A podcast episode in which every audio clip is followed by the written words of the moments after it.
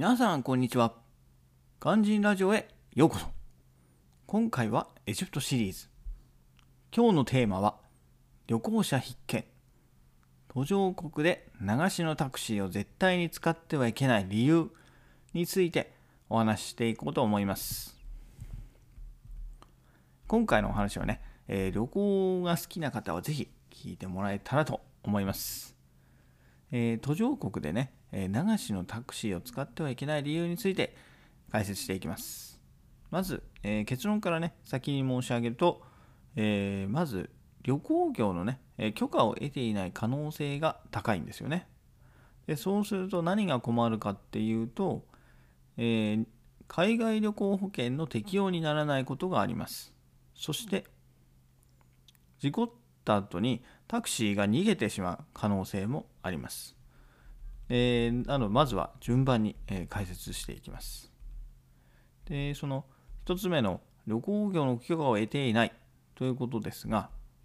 これはね、えー、日本でもたまにニュースなどで、えー、取り上げられることがありますね。えー、要はね、え無許可でお客さんを乗せてお金をもらっているわけですね。で、これで、まあ別にね、そんなに大きな問題にならないんじゃないのって思ってる方も中にはいるかと思います。えしかし、これはね、え問題が大き大きくて、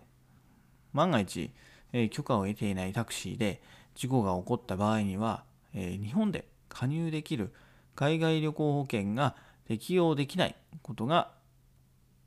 あります。適用できないことがありますというか適用されません。え、旅行代理店なんかでね、え、必ず勧められる海外旅行保険だったり、最近ではね、え、空港の端末で、え操作をすれば出国日にすぐにね、加入できるものや、え、クレジットカードにそもそも付帯されているものなどたくさんの保険があります。でまあねそんなにたくさんあるんであればまあ何かしらね入っていれば、まあ、海外で万が一のことがあってもなんとかなるかなとついつい考えてしまいがちです。しかし、えー、今回のような旅行業の許可を得ていないタクシーでの事故が事故に巻き込まれた場合には、えー、適用されることはありません。これは、えー、保険にも保険の規定にもしっかり記載されております。なので、え、現地でね、え、流しのタクシーを拾っては絶対にいけません。一歩ね、外へ出れば海外で、え日本とは全く状況が違うことを、えよく覚えておいてください。でまたねその運転手たちもね、まあ、その旅行業の許可を得ていないのをまあ何て言うんですかね負い目に感じているのか分かんないですけれども事故が発生した場合にはね、え、その場から逃げてしまいます。なんならね、えー、お金はいらないからということでお客さんをその場に降ろして荷物も全部下ろして、えー、逃げてしまうこともあります。え実際エジプトでもね、多少そのこすったりとかあの接触事故なんかの場合には、えー、2 3 0分ねひたすら言い争いをして、えー、殴るとかね蹴るとかはせずひたすら口を口でね、えー、口喧嘩するだけで、えー、なんか済んだんでしょうかね何もあの終わら何もせずそのまま解決して、えー、何もなかったかのように車を発進させますが、大きな事故の場合は彼らは逃げます。なのでね、えー、事故があった時にね、タクシーに逃げられちゃって、もう足も手もね、出せない状態ではもう何もできなくなって最悪の旅行になってしまいますので、えー、タクシーはきちんと選びましょう。ということで、えー、どうすればいいかというと、まあ、ホテルの受付に言ってね、保険のレセプションなり、あとはドアマンにタクシーを呼んでもらうことがベストです。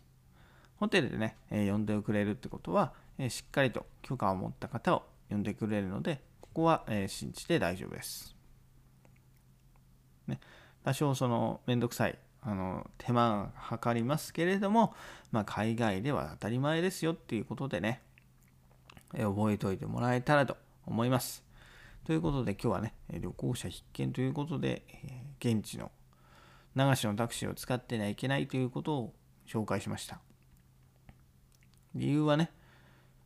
えー、旅行業の許可を得ていなくて、まあ、そのタクシーで事故を起こ事故に遭ってしまうと、えー、海外旅行保険が効かなくなるよっていうことですね、えー、なので、えきちんとホテル泊まってる宿泊しているホテルだったりあとは近くのね、え旅先での近くのホテルだったりに、えきちんと呼んでもらって、えそれに乗車するようにしてください。ということで今日は終わりたいと思います。バイバーイ Have a lovely evening!